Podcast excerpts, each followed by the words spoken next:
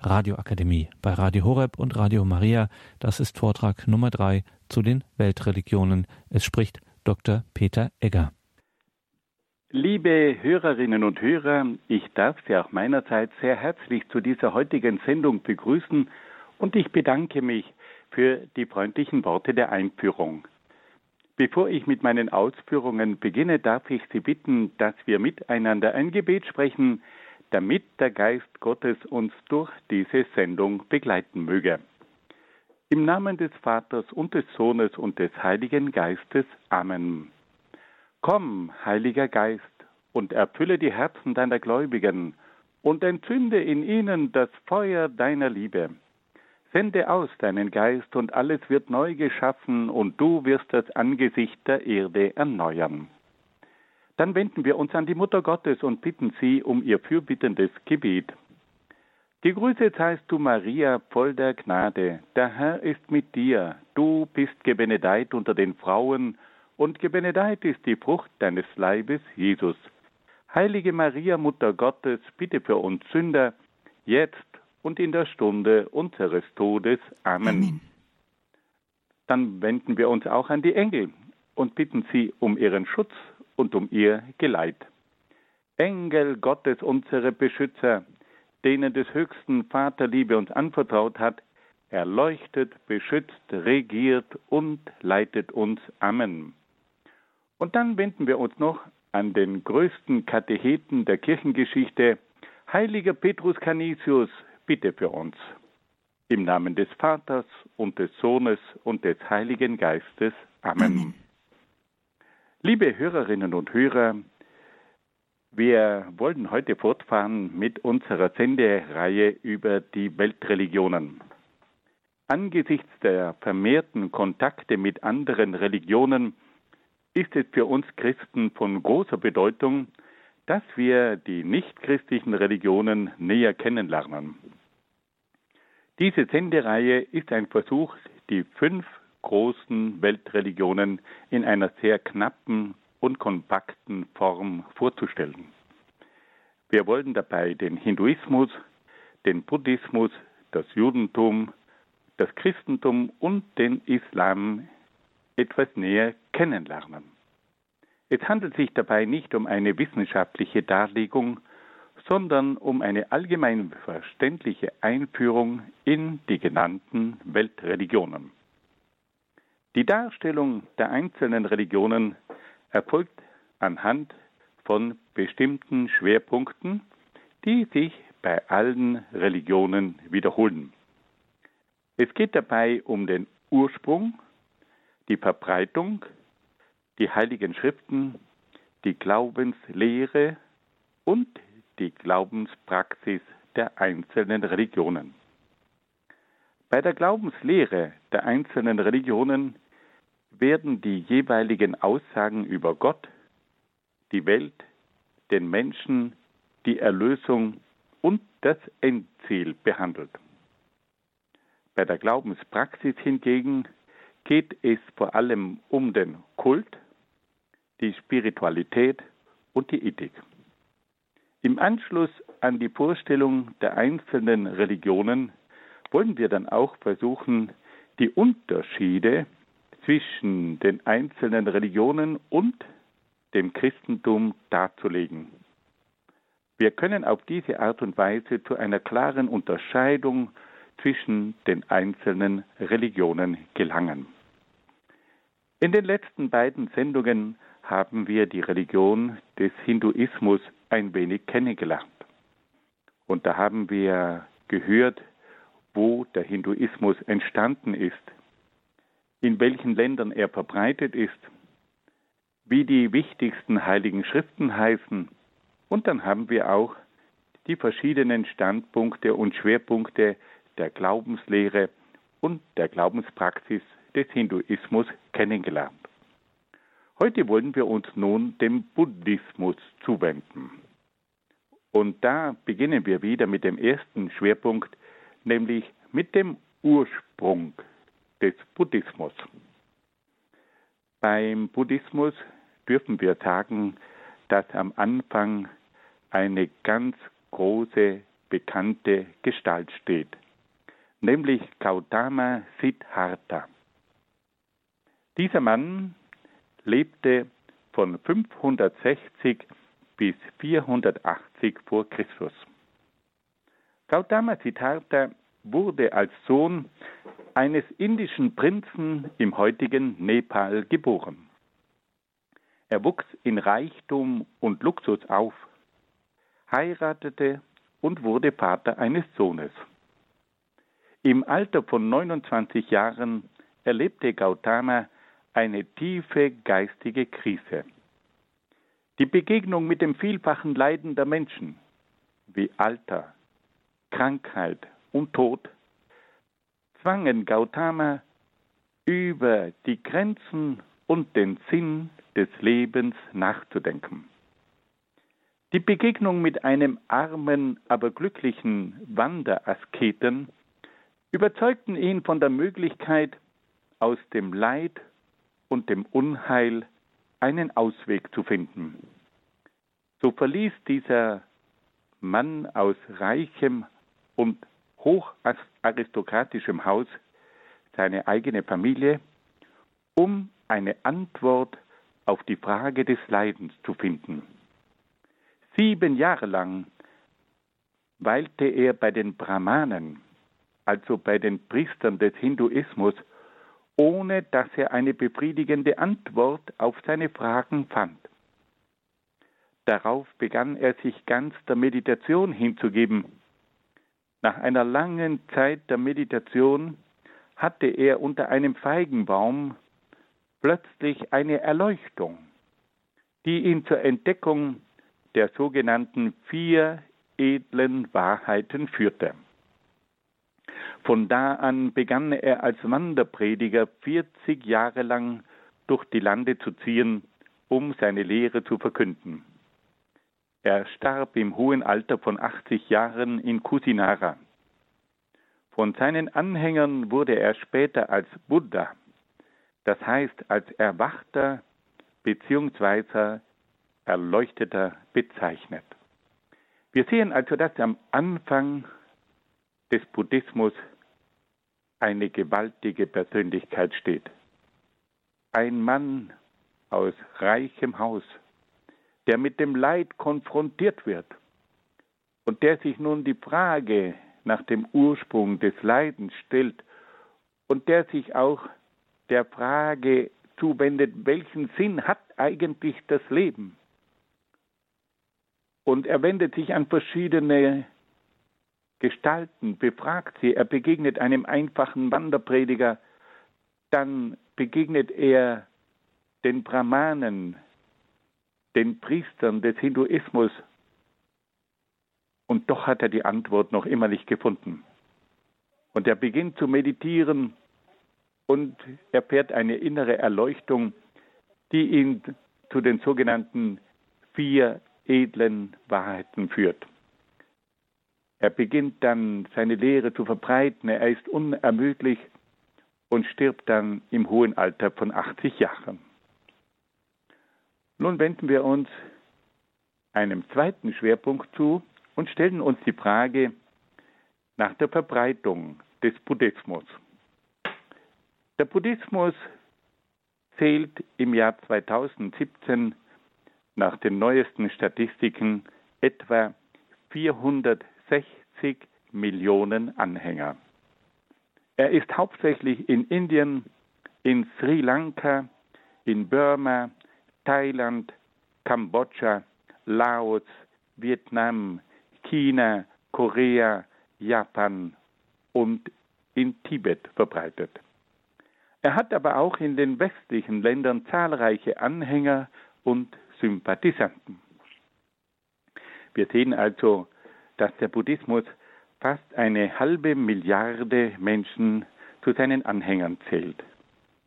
Und wir können sagen, dass er vor allem im asiatischen Raum sehr weit verbreitet ist. Nun wollen wir uns die Frage stellen nach den heiligen Schriften des Buddhismus. Buddha selbst hat keine Schriften hinterlassen. Die ersten Aufzeichnungen von Buddhas Lehren sind erst 500 Jahre nach seinem Tod verfasst worden. Bei den Schriften des Buddhismus lassen sich zwei Gruppen unterscheiden. Erstens die Lehrreden des Buddha. Diese Schriften enthalten mehrere Lehrreden, die Buddha der Überlieferung nach an verschiedenen Orten gehalten hat. Sie enthalten auch Streitgespräche, die Buddha hauptsächlich mit Brahmanen geführt hat. Dann gibt es eine zweite Gruppe, die als kanonische Schriften bezeichnet werden. Diese kanonischen Schriften sind auch unter dem Namen Tripitaka bekannt. Diese Schriften enthalten Lehrtexte, sogenannte Sutras. Sie enthalten aber auch Regeln für Mönche und Laien sowie philosophische und kultische Texte. Diese kanonischen Schriften unterscheiden sich auch entsprechend den verschiedenen Richtungen des Buddhismus. Fassen wir das noch einmal ganz kurz zusammen. Am Anfang des Buddhismus steht die Gestalt von Gautama Siddhartha, die von 560 bis 480 vor Christus gelebt hat. Dieser Gründer war ein Mann aus dem Hochadel, der dem Leiden begegnet ist, und das hat dazu geführt, dass Gautama Siddhartha sich mit den tieferen Fragen des Lebens beschäftigt hat. Dann haben wir gehört, dass der Buddhismus 460 Millionen Anhänger hat und dass er hauptsächlich in den asiatischen Ländern verbreitet ist.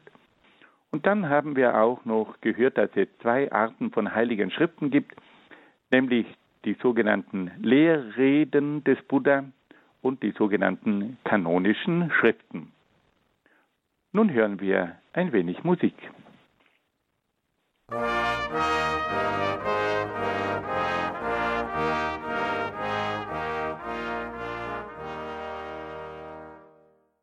Liebe Hörerinnen und Hörer, wir wollen uns nun den verschiedenen Lehren des Buddhismus zuwenden.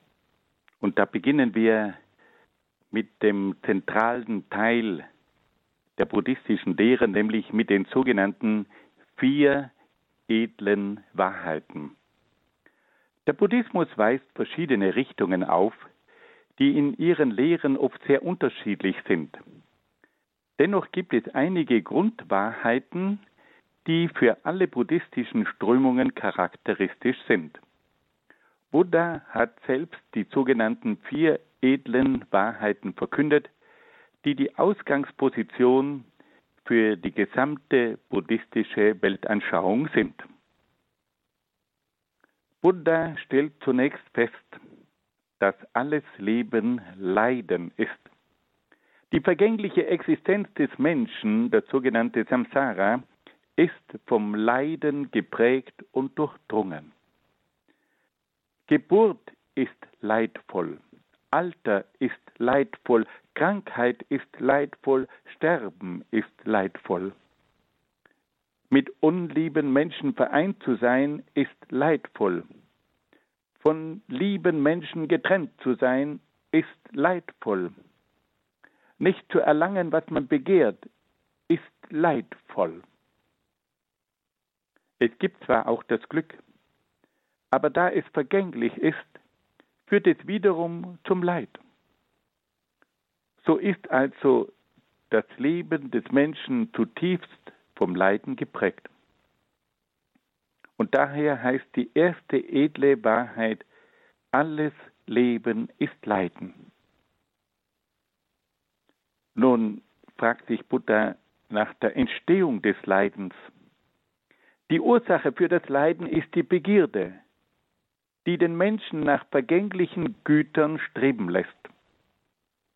Es ist der Durst nach Sinnenlust, der Durst nach Werden, nach Macht und Erfolg, der Durst nach Vernichtung, Zerstörung anderer oder auch nach dem eigenen Selbstmord. Alle diese Bestrebungen fesseln den Menschen an Vergängliches oder bringen Schaden und Unheil. Alle diese Bestrebungen führen auch zu vielen Konflikten unter den Menschen. Auf diese Weise ist also die Begierde die tiefste Ursache für die vielfachen Leiden des Menschen. Die zweite edle Wahrheit ist also, dass das Leiden durch die Begierde des Menschen entsteht. Nun stellt sich Buddha die Frage, wie kommt es denn zur Aufhebung des Leidens? Die Aufhebung des Leidens geschieht durch den Verzicht auf jede Art von Begierde. Es geht also um die Aufhebung dieses Durstes, die durch die Haltung der Gleichmut erreicht wird. Der Mensch muss also die Preisgabe, die Erlösung und das Freisein, von diesem Durst anstreben. Die dritte edle Wahrheit besteht also in der Erkenntnis, dass der Mensch auf jede Art von Begierde verzichten muss. Und dann fragt sich Buddha ganz konkret, wie kann man denn das erreichen? Buddha zeigt den Weg, der zur Aufhebung des Leidens führt. Es handelt sich dabei um den sogenannten achtteiligen Weg, der aus acht Grundhaltungen besteht. Und diese Grundhaltungen lauten folgendermaßen. Die rechte Erkenntnis und die rechte Gesinnung, die zur Weisheit des Menschen führen. Dann braucht es die rechte Rede, das rechte Handeln und den rechten Lebenswandel, die die menschliche Tugend fördern. Und schließlich braucht es auch die rechte Achtsamkeit und die rechte Sammlung die zur inneren Vertiefung des Menschen führen. Liebe Hörerinnen und Hörer, das sind gewaltige Aussagen. Buddha spricht hier von acht Gesinnungen, die die Weisheit, die Tugend und die innere Vertiefung des Menschen fördern. Wir wollen jetzt noch einmal ganz kurz wiederholen. Die rechte Erkenntnis und die rechte Gesinnung führen zur Weisheit des Menschen.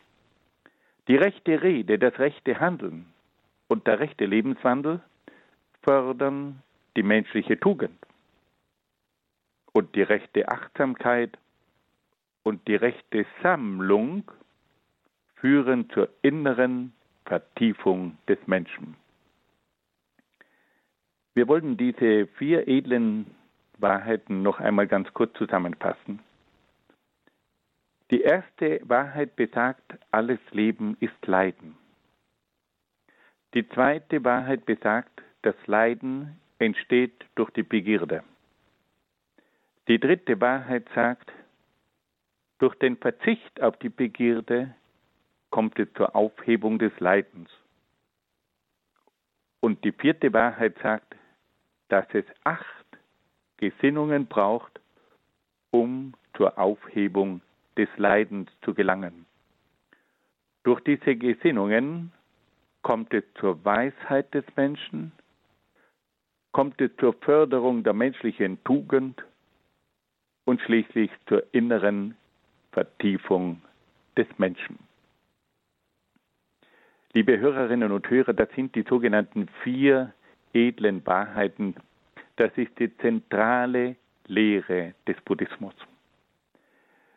Nun wollen wir uns den einzelnen Schwerpunkten der Glaubenslehre zuwenden. Und da stellen wir uns zunächst einmal die Frage, welche Vorstellung entwickelt der Buddhismus von Gott? Diese Frage ist nicht leicht zu beantworten. Es gibt einige Richtungen im Buddhismus, bei denen Gott eigentlich kaum eine Rolle spielt. Gott ist gewissermaßen nicht im Zentrum, sondern es handelt sich hier mehr um eine Philosophie, um eine Lebensweisheit, die versucht, den Menschen aus dem Leid herauszuführen. Und diese Richtung versucht den Menschen in die Auflösung hineinzuführen, in das Nirvana, damit der Mensch nicht mehr vom Leiden betroffen wird. Und wenn nun die Auflösung des Menschen das Ziel ist, dann spielt hier Gott eigentlich keine Rolle. Und deswegen gibt es also bestimmte Richtungen im Buddhismus, bei denen man sich oft die Frage stellt, ob hier Gott überhaupt von Bedeutung ist. Und ob es sich bei diesem Buddhismus eigentlich in erster Linie um eine Lebensphilosophie handelt, um mit den Problemen fertig zu werden. Aber Gott spielt hier keine tiefere Bedeutung. Dann gibt es im Buddhismus aber auch andere Richtungen, die sehr wohl von Gott sprechen. Und zwar in welchem Sinn? Für diese Richtungen des Buddhismus ist Gott zunächst ein unpersönliches Absolutes. Und aus diesem unpersönlichen absoluten Urgrund gehen dann die verschiedenen persönlichen Gottheiten hervor. Und schließlich gibt es noch die geschichtlichen Erscheinungen vor Gott, die dann auf der Erde in Menschengestalt auftreten. Und als eine dieser geschichtlichen Erscheinungen hat man auch Gautama Siddhartha betrachtet. Wir sehen, dass hier der Buddhismus manche Vorstellungen des Hinduismus übernimmt. Auch der Hinduismus spricht von einem unpersönlichen, absoluten göttlichen Urgrund. Er spricht von Einzelgottheiten und von irdischen Verkörperungen der Gottheiten. Wir müssen also beim Buddhismus hier verschiedene Vorstellungen von Gott unterscheiden. Dann stellten wir uns auch die Frage, welche Vorstellungen hat der Buddhismus von der Welt? Für den Buddhismus existiert das Universum seit ewig. Es ist nicht durch eine Schöpfung entstanden und hat sich selbstständig entwickelt. Das Universum entsteht und vergeht und ist einem ständigen Wandel unterworfen. Der Buddhismus betrachtet die materielle Welt als eine Gefahr für den Menschen. Die Welt weckt im Menschen das Begehren und wird so zur Stätte vieler Konflikte und Leiden. Der Buddhismus betrachtet die Welt letztlich als eine Täuschung und als eine Illusion, die es zu durchschauen gilt. Der Buddhismus vertritt also ein skeptisches und zum Teil auch negatives Weltbild. Dann wollen wir uns die Frage stellen, was sagt der Buddhismus vom Menschen? Der Buddhismus sieht im Menschen ein Wesen, das nach dem Glück strebt. Dieses Glück wird aber durch die Begierde des Menschen verhindert, die ihn ständig nach Dingen streben lässt, die nie eine echte Erfüllung ermöglichen und die zu ständigen Konflikten führen. Auf diese Weise führt die Begierde zu einem leidvollen Leben. Der Mensch muss sich deshalb darum bemühen, nicht mehr zu begehren. Er soll nach der eigenen Auflösung und nach der völligen Lehre streben, weil er so nicht mehr dem Leid verfallen kann. Dann gibt es im Buddhismus auch das Karma das wir schon im Hinduismus kennengelernt haben. Der Buddhismus lehrt, dass alles Handeln des Menschen Folgen hat und Spuren hinterlässt. Diese Folgen des menschlichen Handelns nennt der Buddhismus, wie der Hinduismus, das Karma. Je nach Handlungsweise gibt es gutes oder böses Karma. Durch das gute Karma kann der Mensch aus dem Rad des Lebens aussteigen und wird dadurch vom Leiden erlöst. Durch das böse Karma wird die irdische Existenz des Menschen durch die Seelenwanderung verlängert. Liebe Hörerinnen und Hörer, wir sehen also, dass auch im Buddhismus dieses Karma eine große Rolle spielt. Alles Handeln hat Folgen und hinterlässt Spuren. Und da kann es durch das gute Handeln zu einem guten Karma kommen und durch das böse Handeln kommt es zu einem bösen Karma. Wenn der Mensch das gute Karma pflegt, dann kann er schließlich diese Welt verlassen, er kann aus dem Rad des Lebens aussteigen und wird dadurch von der Kette des Leidens erlöst. Aber durch das böse Karma wird die irdische Existenz des Menschen verlängert. Und durch die Seelenwanderung muss der Mensch nach buddhistischer Lehre immer wieder kehren. Dann gibt es im Buddhismus auch die Frage nach der Erlösung des Menschen.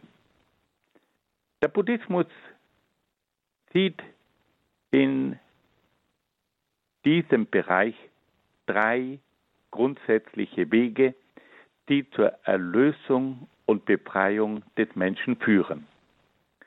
Der erste Weg ist die Erlösung des Menschen durch Verzicht und durch Tugenden.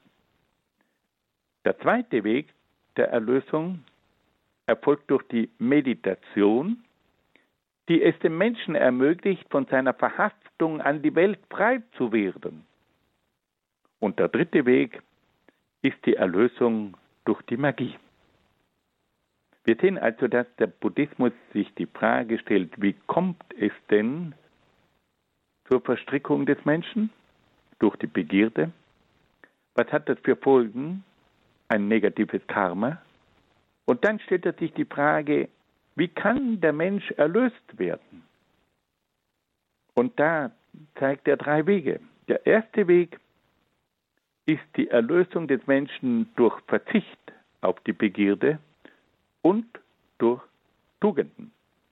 Der zweite Weg ist die Erlösung durch die Meditation, weil der Mensch durch die Meditation von seiner Verhaftung an die Welt frei wird und so nicht mehr der Begierde verfallen ist. Und schließlich gibt es auch noch einen dritten Weg, nämlich die Erlösung durch die Magie. Der Buddhismus lehrt dann auch, wie wir bereits gehört haben, die Seelenwanderung. Die Seelenwanderung hat die Aufgabe, das negative Karma in immer neuen Existenzen abzubauen.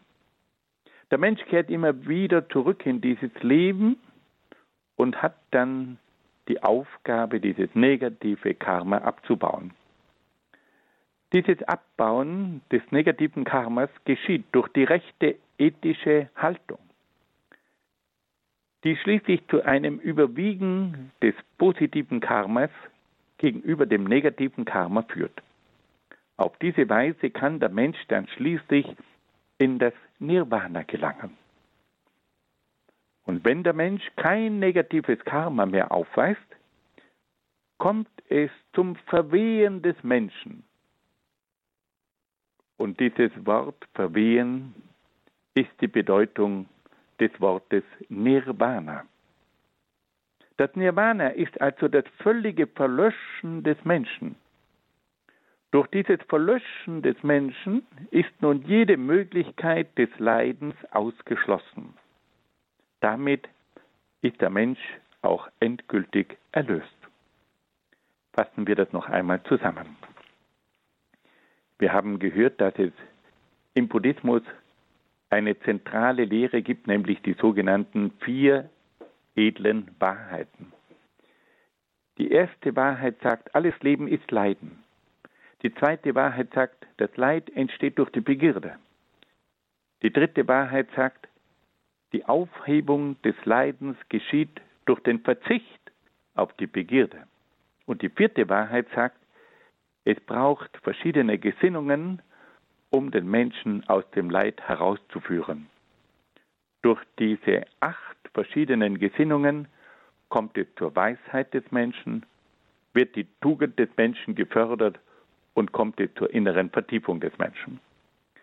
Dann haben wir gesprochen über Gott, der in gewissen Richtungen des Buddhismus kaum eine Rolle spielt, aber in anderen Richtungen eine ähnliche Struktur hat wie im Hinduismus. Gott ist das absolute, das unpersönliche Absolute. Es gibt dann verschiedene persönliche Gottheiten und dann erscheint Gott immer wieder in geschichtlichen Gestalten. Die Welt ist ein ungeschaffenes Universum. Dieses Universum ist einem ständigen Wandel unterworfen. Diese Welt ist aber auch eine Gefahr für den Menschen, weil sie immer wieder seine Begierde anstachelt. Der Mensch ist ein Wesen, das nach dem Glück strebt, aber weil er durch die Begierde immer wieder versucht, sich an irdische Dinge anzuhängen, kann er das eigentliche Glück oft nicht finden.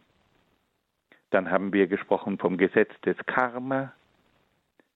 Das sind also die Folgen und die Spuren des menschlichen Handelns. Es gibt das positive und das negative Karma. Wir haben dann gehört, wie es zur Erlösung kommt durch die drei Wege, durch den Verzicht, durch die Tugenden, durch die Meditation und auch durch die Magie. Dann haben wir darauf hingewiesen, dass es die Seelenwanderung gibt und schließlich das Endstadium des Nirvana, in dem es zur Auflösung des Menschen kommt und dadurch kann der Mensch nicht mehr dem Leid verfallen. Nun hören wir wieder ein wenig Musik.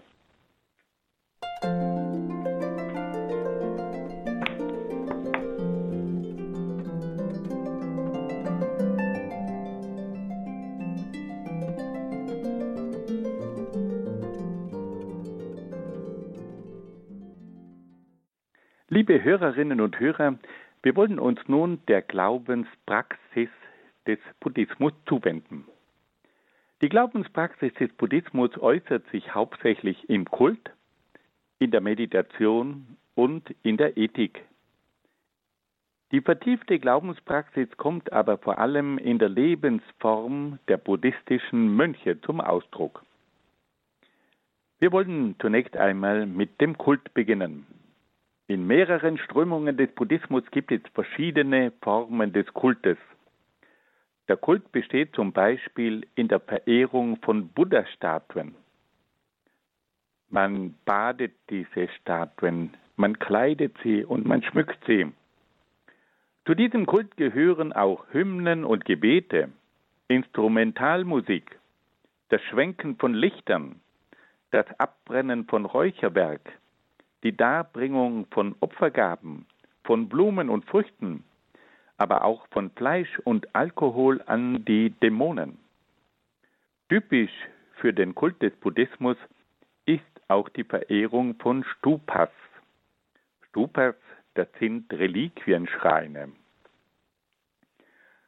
Ein zweiter Schwerpunkt der Glaubenspraxis ist dann die Meditation.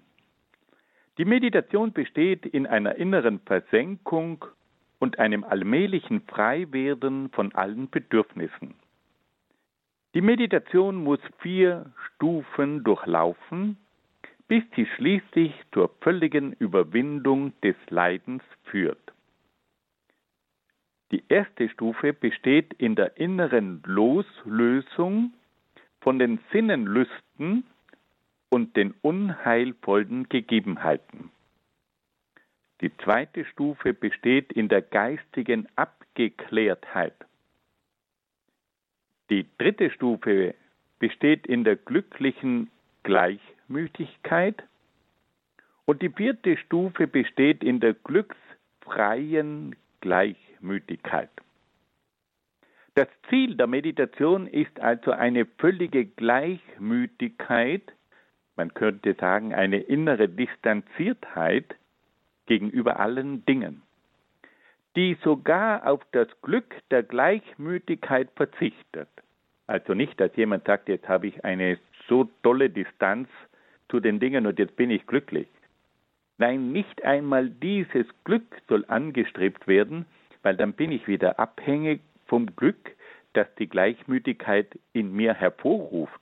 Also darf ich nicht einmal nach der beglückenden Gleichmütigkeit streben, sonst werde ich von der wieder abhängig, sondern die höchste Stufe ist die glücksfreie Gleichmütigkeit. Auf diese Weise kann der Mensch bereits in diesem Leben die Überwindung des Leidens und damit seine Erlösung erreichen. Dann gibt es im Buddhismus auch die Ethik, die eine ganz große Rolle spielt. Einige grundlegende ethische Haltungen finden sich bereits in der Lehre vom achteiligen Pfad, den wir bereits vorgestellt haben, wie zum Beispiel die rechte Rede, das rechte Handeln und die rechte Lebensführung. In der Ethik des Buddhismus gibt es dann aber auch die sogenannten fünf Verbote. Und diese fünf Verbote wenden sich gegen das Töten, gegen den Diebstahl, gegen die Lüge, gegen den Ehebruch und gegen den Genuss von Alkohol. Also hier sind ganz konkrete fünf Punkte genannt. Die fünf Verbote betreffen das Töten, den Diebstahl, die Lüge, den Ehebruch und den Genuss von Alkohol. Die höchste Form der Ethik erreicht der Mensch schließlich in den vier wohlwollenden Haltungen gegenüber den Mitmenschen und der Welt. Zu diesen Haltungen gehören die Freundschaft, das Mitleid, die Mitfreude und die Gleichmütigkeit. Wenn der Mensch diese vier Haltungen der Freundschaft, des Mitleids, der Mitfreude und der Gleichmütigkeit erlangt hat, dann hat er die ethische Vollendung erlangt. Wenn wir das zusammenfassen, können wir sagen, also es gibt im Buddhismus diese drei Schwerpunkte, die acht Gesinnungen, die fünf Verbote und die vier wohlwollenden Haltungen. Nun wollen wir noch einen Blick auf das Mönchtum werfen, in dem der Buddhismus in seiner Vollendung zum Ausdruck kommt. Der Buddhismus kennt nicht in allen Formen das Mönchtum. Das Mönchtum ist vor allem in der Richtung des Hinayana ausgeprägt. Das Mönchtum beginnt mit dem Noviziat. Zur Aufnahmezeremonie gehören das Anlegen der gelben Robe, das Scheren von Kopf und Barthaar, die Niederwerfung vor einem Lehrer sowie das dreimalige Sprechen einer Formel. Nach einem mehrjährigen Noviziat kommt es zur Ordination des Mönchs. Der Mönch hat nun die Aufgabe, die Laien in der Lehre Buddhas zu unterweisen und ihnen den reinen, heiligen Wandel zu verkünden. Also wir können sagen, der Mönch durchläuft zunächst ein langes Noviziat, das mehrere Jahre dauert, dann kommt es zur Ordination des Mönches und dann hat er eine ganz spezifische Aufgabe. Er wird zum Lehrer der Laien und er muss sie auch in den reinen heiligen Wandel des Buddhismus einführen. Dann gibt es für den Mönch zehn Verbote, die er achten muss. Zu diesen zehn Verboten gehören zunächst die bereits erwähnten fünf Verbote, die auch für die Laien gelten. Also das Verbot von Töten, Diebstahl, Lüge, Ehebruch und Alkohol. Statt des Verbots des Ehebruchs, der für die Laien gilt, tritt bei den ehelos lebenden Mönchen das Verbot sexueller Betätigung. Zu diesen fünf Verboten kommen dann noch folgende spezielle Verbote für die Mönche. Er darf nach Mittag nicht mehr essen.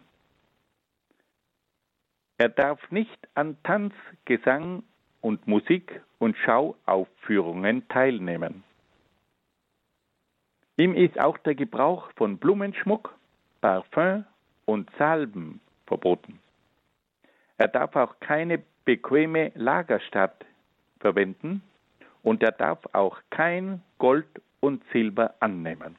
Also der Mönch darf nach dem Mittagessen nichts mehr essen, er darf nicht an Tanz, Gesang, Musik und Schauaufführungen teilnehmen, er darf auch keinen Blumenschmuck, Parfüm und Salben verwenden, er darf kein bequemes Bett haben und er darf kein Gold und Silber annehmen. Sie sehen also, das ist hier eine asketische Lebensweise. Aber diese Mönche, die sind die Lehrer, die Vorbilder für die Laien. Nun hören wir wieder ein wenig Musik.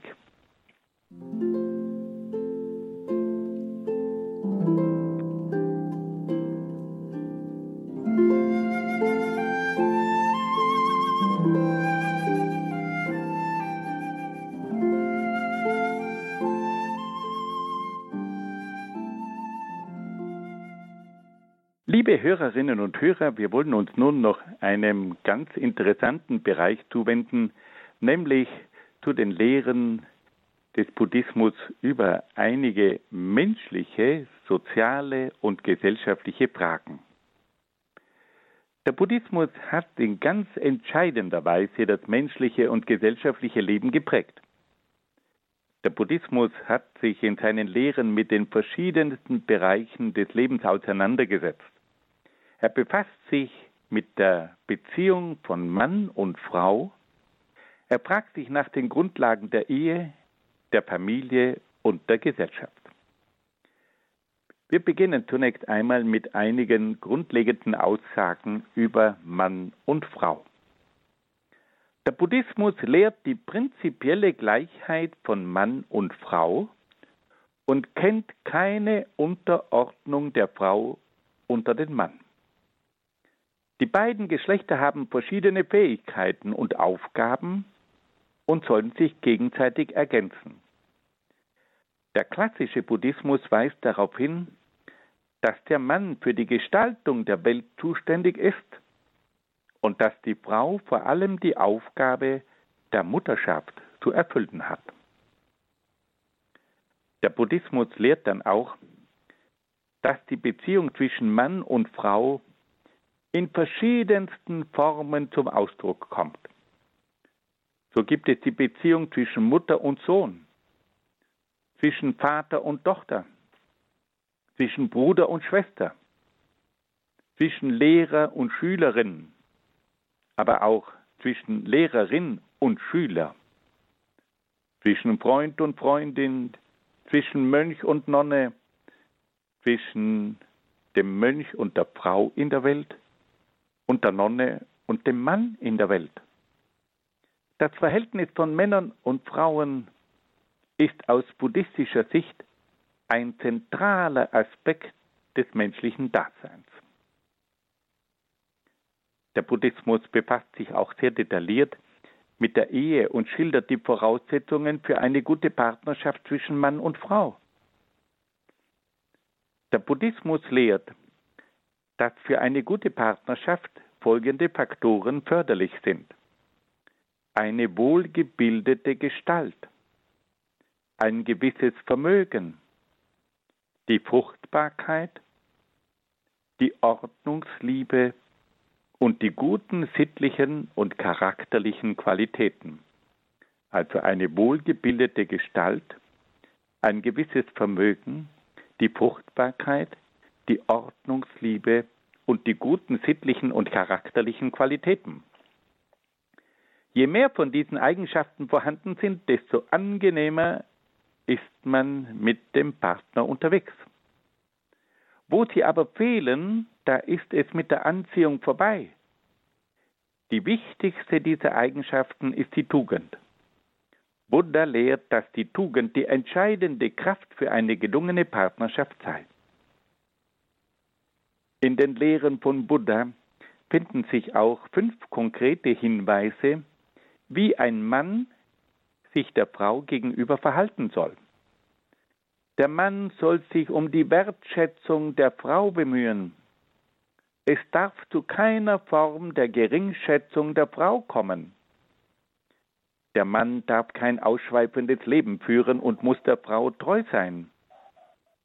Der Mann soll der Frau Freiräume gewähren, in denen sie sich selbstständig entwickeln kann. Er soll der Frau einen ausreichenden Lebensunterhalt bieten und ihr auch Schmuck schenken, damit sie sich schön machen kann. Der Buddhismus gibt dann aber auch der Frau verschiedene Hinweise, wie sie sich in der Ehe verhalten soll. Die Frau soll dafür sorgen, dass das Hauswesen wohlbestellt ist. Sie soll das Gesinde gut anleiten.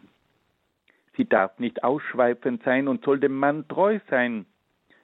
Sie soll sorgfältig mit dem Besitz des Mannes umgehen und soll geschickt und behende bei der Arbeit sein. Diese Anleitungen gelten für eine frühere Gesellschaft, aber sie haben in gewandelter Form auch heute noch ihre Bedeutung. Dann stellt sich auch die Frage, wie sieht der Buddhismus die Ehe? Für den Buddhismus ist die Eheschließung kein religiöser Akt. Die Ehe ist daher nicht mit einem religiösen Versprechen oder einer religiösen Verpflichtung verbunden. Die Ehe ist daher ein rein weltliches Ereignis ohne jede religiöse Zeremonie. Gelegentlich sprechen aber Mönche bei einer Hochzeit Segensworte und Schutzgebete für das Ehepaar. Im Buddhismus gibt es verschiedene Formen der Ehe, die von den jeweiligen Kulturen der einzelnen buddhistischen Länder abhängig sind. Es gab in früheren Zeiten im Buddhismus auch die Polygamie, also die Ehe mit mehreren Frauen, und auch die Polyandrie, die Ehe mit mehreren Männern. Wie schaut es nun in einer buddhistischen Familie aus? Die buddhistische Familie soll sich darum bemühen, nach den ethischen Prinzipien des Buddhismus zu leben. Von zentraler Bedeutung sind die gegenseitige Achtung und die Ehrfurcht der Ehegatten sowie der Respekt und Gehorsam der Kinder gegenüber den Eltern. Die Eltern sind verpflichtet, ihren Kindern den buddhistischen Glauben und die buddhistische Ethik zu vermitteln. Die Eltern sollen ihre Kinder auch dazu anhalten, am Leben der buddhistischen Gemeinde teilzunehmen in vielen buddhistischen Wohnhäusern gibt es auch einen Schrein mit einer Buddha-Statue, vor dem täglich kurze Zeremonien stattfinden. Während dieser Zeremonien werden Opfergaben in Form von Speisen, Blumen, Kerzen und Weihrauch dargebracht. Wir sehen also, dass die Beziehung zwischen Mann und Frau, aber auch das Leben in der Familie eine ganz große Bedeutung hat. Nun wollen wir uns noch der Frage zuwenden, welche Vorstellungen entwickelt der Buddhismus von der Gesellschaft? Und da gibt es einige sehr interessante Überlegungen. Im Buddhismus können wir feststellen, wie sich Buddha mit dem Ursprung der Gesellschaft auseinandergesetzt hat.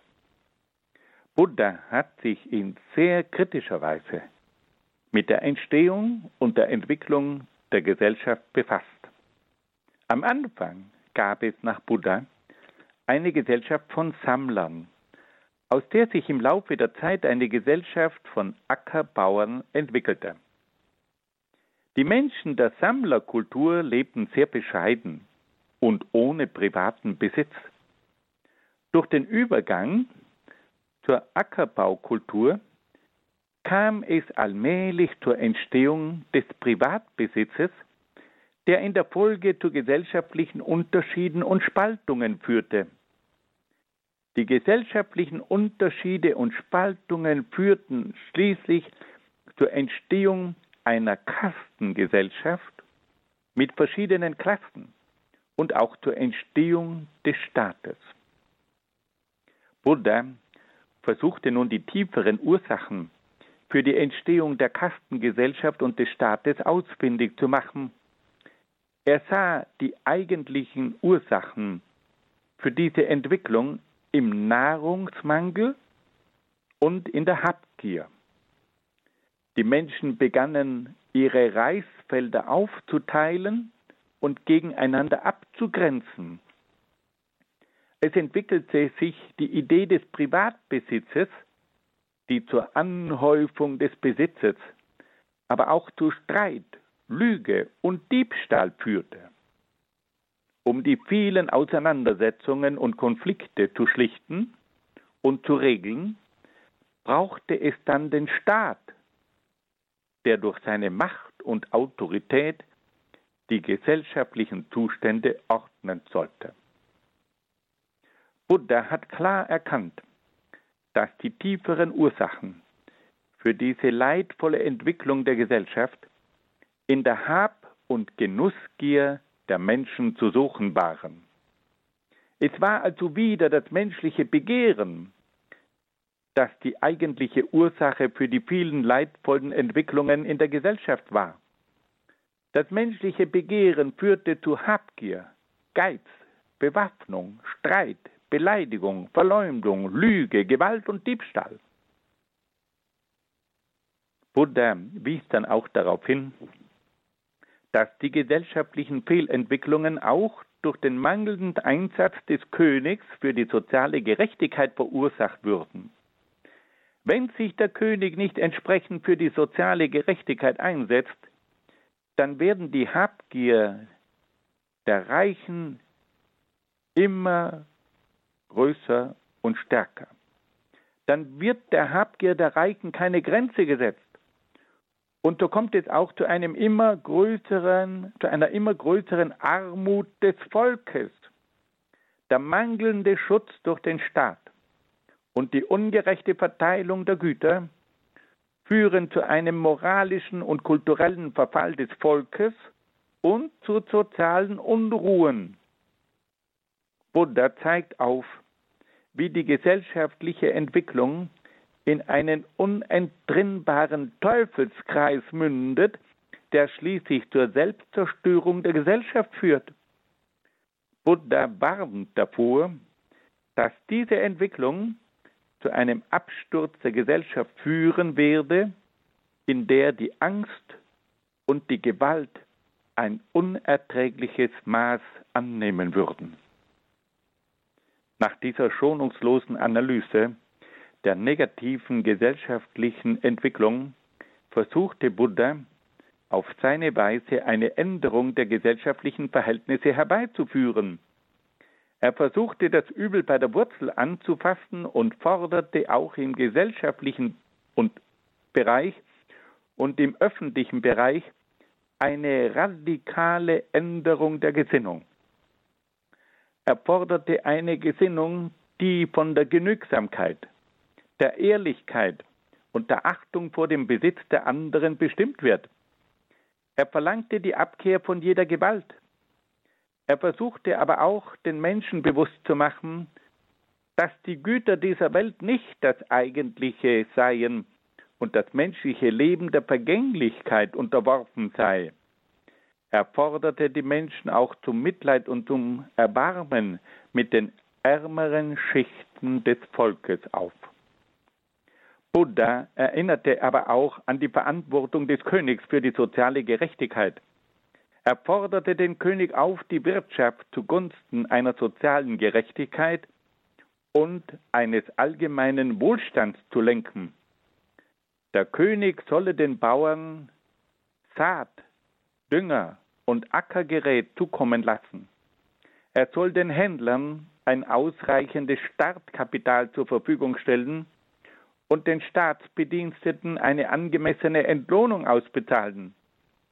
Der König müsse sich aber auch darum bemühen, selbst nicht mehr den irdischen Dingen verhaftet zu sein und den inneren Weg der Befreiung zu gehen. Buddha wies auch darauf hin, dass die politische Autorität durch die Bewohner eines Landes ausgeübt werden sollten. Alle Bewohner sollten unabhängig von ihrem sozialen Stand an der Politik im Lande mitwirken. Buddha empfiehlt, dass die Bewohner eines Landes möglichst oft zu Versammlungen zusammenkommen, um die gemeinsamen Angelegenheiten in freundschaftlichem Geist miteinander zu klären. Buddha tritt für das demokratische Gemeinschaftsprinzip ein, das die Regelung aller Angelegenheiten durch den Konsens der Bürger garantiert. Buddha hat schließlich auch eine rücksichtsvolle Haltung gegenüber der Natur gepredigt. Er verlangte einen radikalen Respekt gegenüber allen Lebewesen. Er verkündete einen respektvollen Umgang mit der Natur und forderte die Menschen zu einem sparsamen Gebrauch der irdischen Güter auf. Die Natur war die Wohnstätte aller Menschen und sollte allen genügend Mittel zum Leben bieten. Bei Buddha finden sich also bereits erste Ansätze einer bewussten Ökologie. Diese Lehren zeigen, dass eine isolierte, individualistische Betrachtung des Menschen für den Buddhismus nicht möglich ist.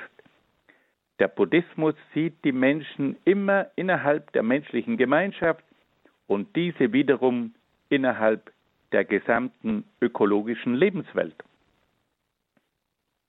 Im Buddhismus kommt auch dem Mönchtum eine ganz entscheidende, ein ganz entscheidender Anteil an der ständigen Erneuerung der Gesellschaft zu.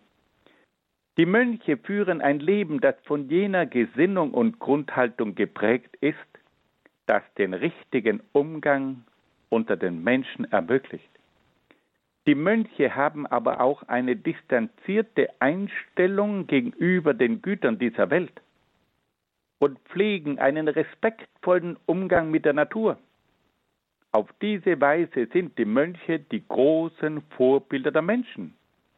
Die Mönche sind aber auch die Lehrer der Menschen und vermitteln ihnen die Grundsätze Buddhas. Mit Hilfe dieser Maßnahmen versuchte Buddha eine Gesellschaft aufzubauen, die von der Gleichheit der Menschen bestimmt war. Buddha wollte die Kastengesellschaft und die Privilegien der oberen Klassen überwinden. Er wollte die Beziehung unter den Menschen verinnerlichen und die friedliche Gemeinschaft aller Menschen ermöglichen. Buddha wollte durch die Gleichheit aller Menschen auch die Voraussetzung dafür schaffen, dass Menschen aus allen Klassen Zugang zur Erlösung hatten. Die Erlösung des Menschen sollte nicht erst dann stattfinden, wenn der Mensch die oberste Kaste der Brahmanen erreicht hatte.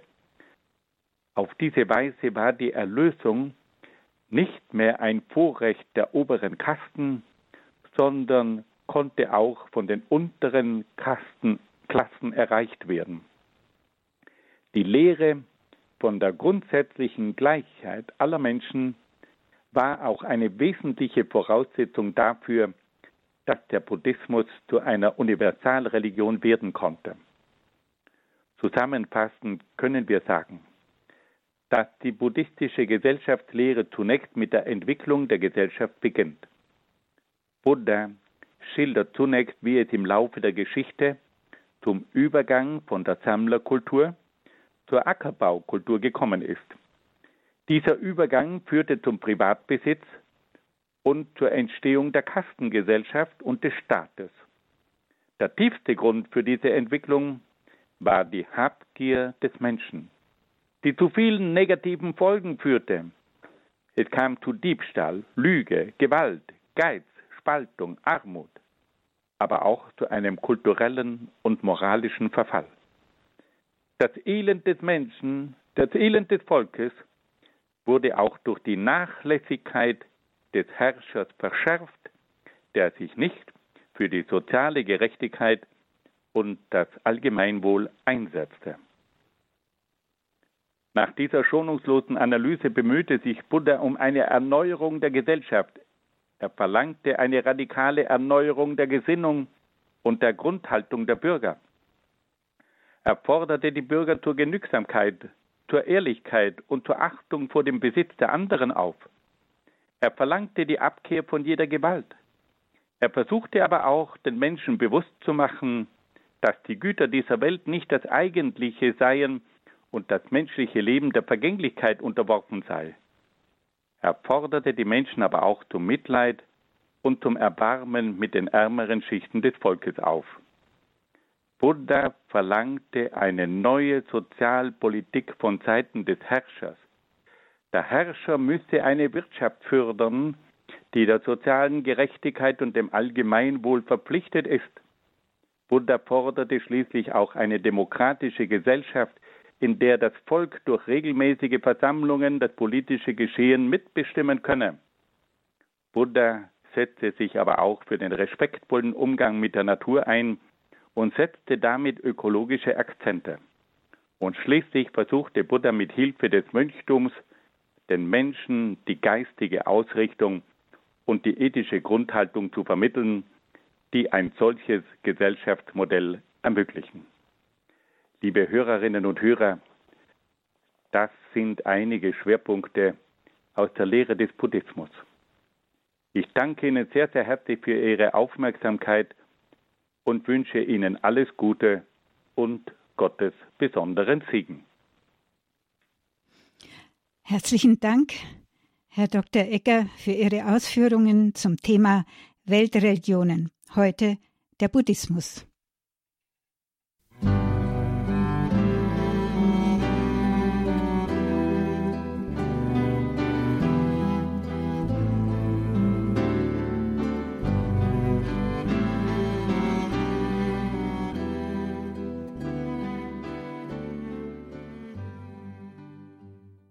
Im heutigen Vortrag Nummer drei zu den Weltreligionen hörten wir im Katechistenkurs für die Evangelisation im Haus St. Ulrich in Hochaltingen Dr. Peter Egger aus Brixen in Südtirol. Diesen Vortrag kann man nachhören auf einer CD. Man kann den Ganzen natürlich auch in der Mediathek nachhören, horeb.org beziehungsweise in der Radio Horeb App.